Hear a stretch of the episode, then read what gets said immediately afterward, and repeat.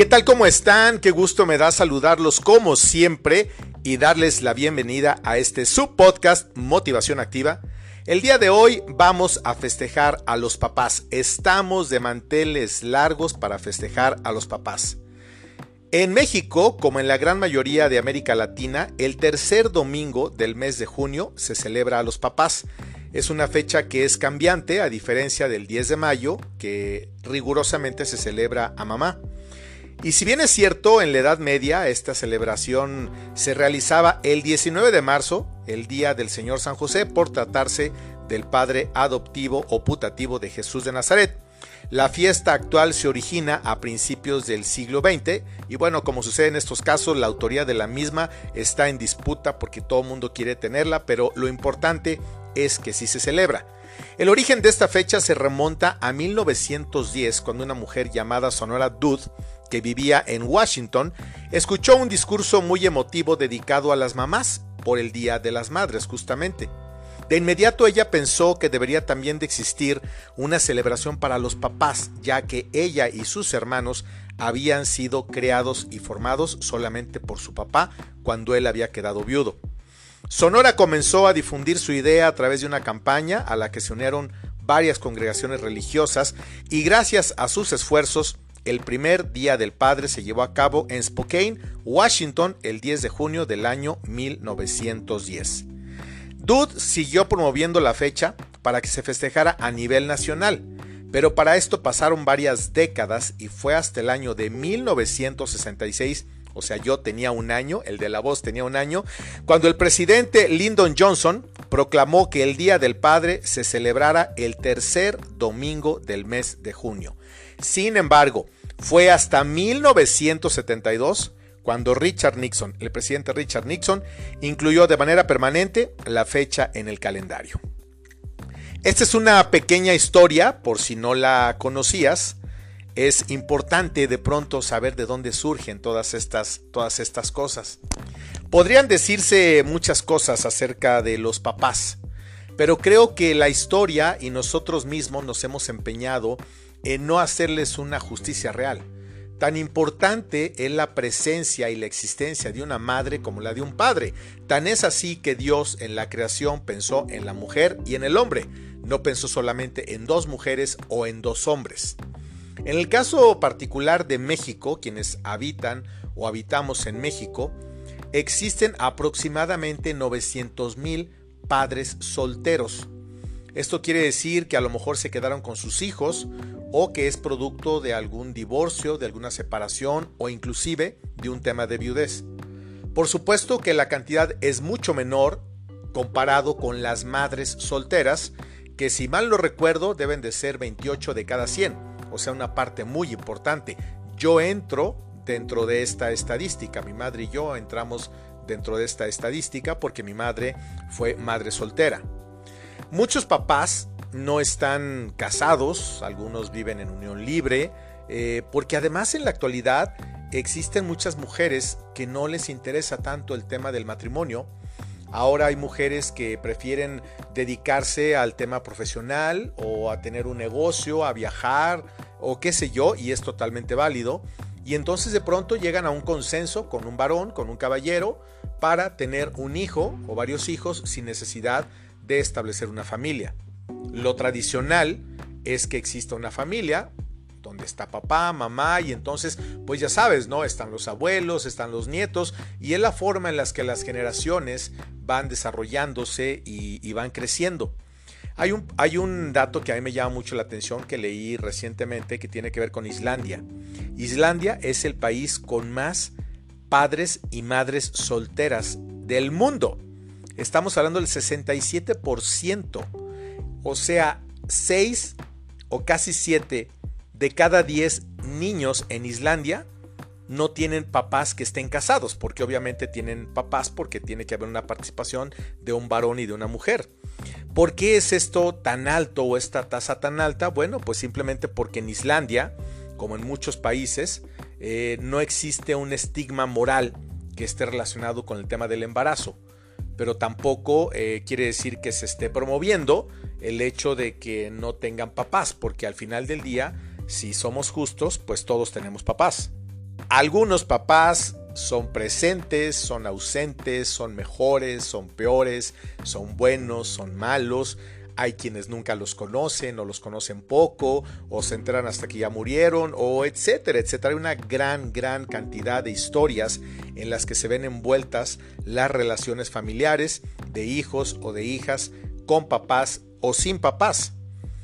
Hay padres que son mucho más papás que los verdaderos papás, porque de pronto hay personas que asumen el rol afectivo, moral y formativo con los hijos de otra persona que no se hizo cargo por la razón que haya sido y que de pronto llegan a ser unos grandes y extraordinarios papás.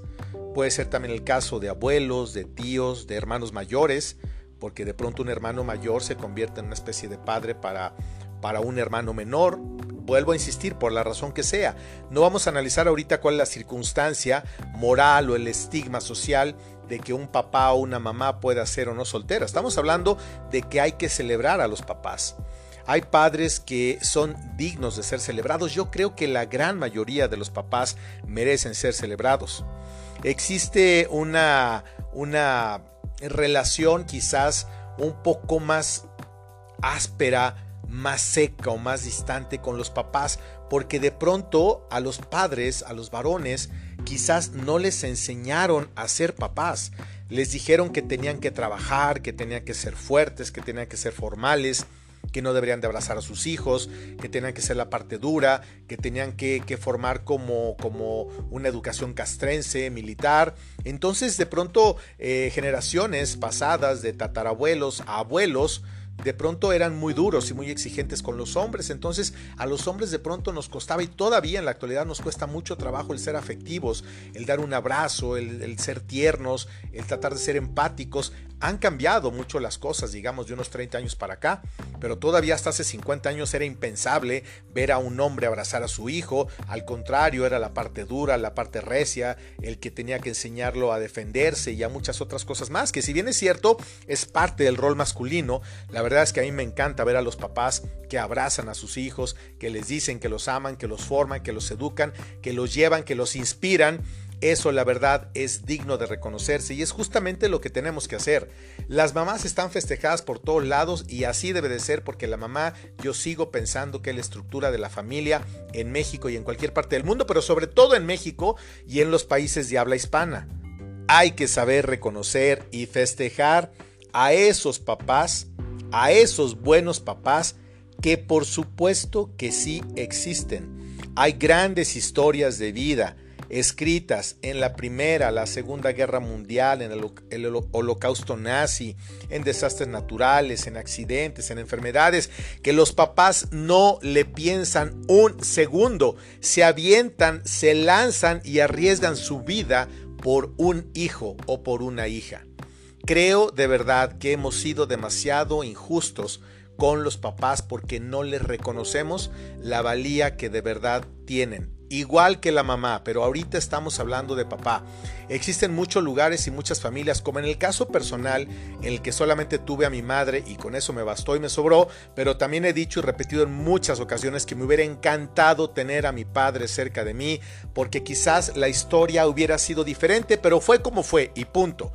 Yo no le guardo ningún tipo de rencor al que fue mi padre, lo ubiqué perfectamente, lo conocí perfectamente, hablamos algunas veces, nunca hablamos del tema Creo que tanto él como yo nos quedamos con ese pendiente, pero seguramente en otro plano y en otro momento lo podremos hacer. Yo no tenía por qué juzgar ni a mi madre ni juzgarlo a él y finalmente cada uno como adultos tomamos nuestras propias decisiones que tienen consecuencias. Afortunadamente cuando no está un papá hay una mamá detrás, madres guerreras, madres todoterreno que nos sacan adelante, pero este tercer domingo de junio estamos celebrando a papá. No es el día de la madre, no es el día de la madre suplente, no es el del padre suplente, aunque hay muchos que tienen muy bien ganado ese lugar, es el día de papá.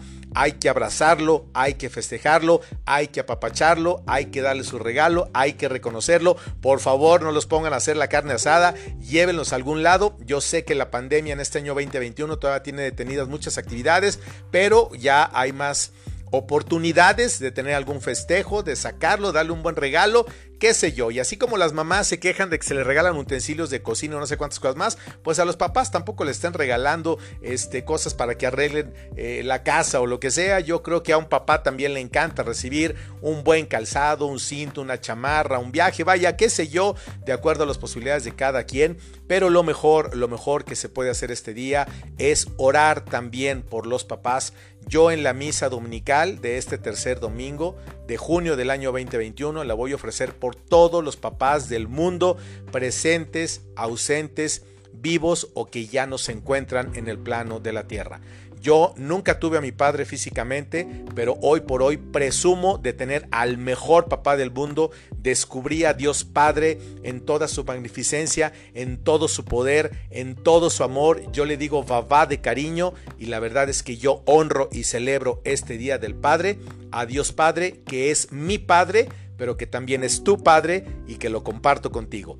Muchas, muchas felicidades a todos los papás del mundo mundial.